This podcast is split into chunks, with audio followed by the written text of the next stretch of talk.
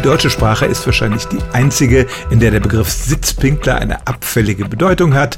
Ursprünglich unterstellte man Männern damit, dass sie keinen besonderen Mumm hätten und eher Weicheier seien. Aber wenn ich es richtig sehe, ist der Begriff ziemlich aus der Mode gekommen und es hat wahrscheinlich damit zu tun, dass inzwischen die meisten deutschen Männer Sitzpinkler sind. Im Frühjahr hat die Marktforschungsfirma YouGov eine Umfrage in 13 Ländern gemacht, in Westeuropa, in den USA, aber auch in Singapur, Australien und Mexiko. Die Männer wurden gefragt, ob sie sich zum Pinkeln hinsetzen, und zwar konnten sie ankreuzen jedes Mal, meistens, manchmal, selten oder nie. Und in Deutschland sagten 62 Prozent der Männer, zumindest meistens setzen sie sich zum Pinkeln hin, nur 10 Prozent sagten nie. Und damit liegen die Deutschen weit vor Schweden, Dänemark, Kanada und Australien, die auf den nächsten Plätzen kommen.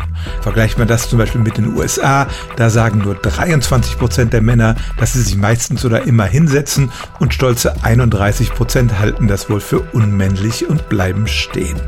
Das hat nicht nur hygienische Effekte, Ärzte sagen auch, dass das Sitzpinkeln gesünder ist, insbesondere für ältere Männer, die schon Probleme mit der Prostata haben.